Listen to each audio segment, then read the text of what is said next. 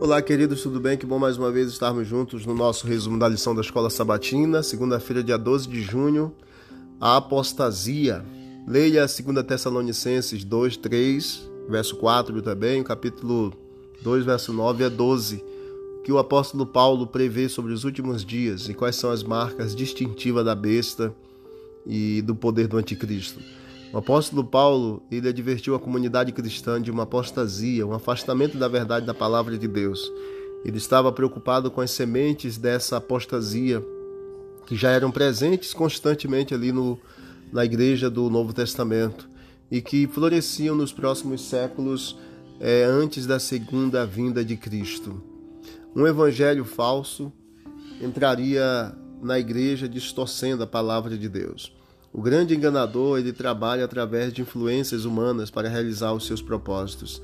Satanás, ele é, é quem está por trás disso, né, do, do, falso engano. Ele é o verdadeiro homem da iniquidade, como nos fala em 2 Tessalonicenses capítulo 2, verso 4.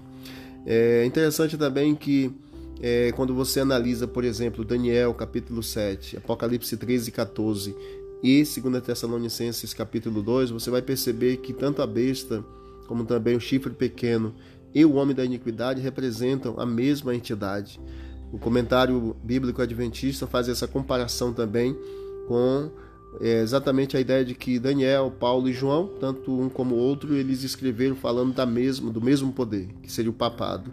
A profecia descreve um sistema religioso que fez concessões em relação à palavra de Deus, substituiu o evangelho por tradições humanas e se afastou da verdade bíblica. Essas profecias são dadas por um Deus de amor a fim de preparar um povo para a vinda de Jesus. Elas reprovam as organizações religiosas apóstatas que se afastaram das Escrituras, embora não necessariamente as pessoas que estão nelas. Nossa mensagem é sobre um sistema que tem enganado milhões de pessoas. Embora enganadas, essas pessoas são amadas por Deus. Por isso devemos tratá-las também com amor. Que Deus abençoe a cada um de nós e nos prepare para esse grande é, momento né, final da história desse mundo. Vamos orar. Querido Deus, obrigado por esse momento, pela história que estamos vivendo, pelas profecias que estão se cumprindo e pela presença do Senhor em nossa vida.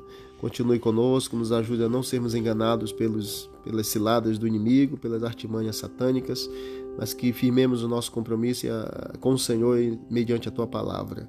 Em nome de Jesus, amém. Deus abençoe a todos e vamos que vamos para o alto e avante.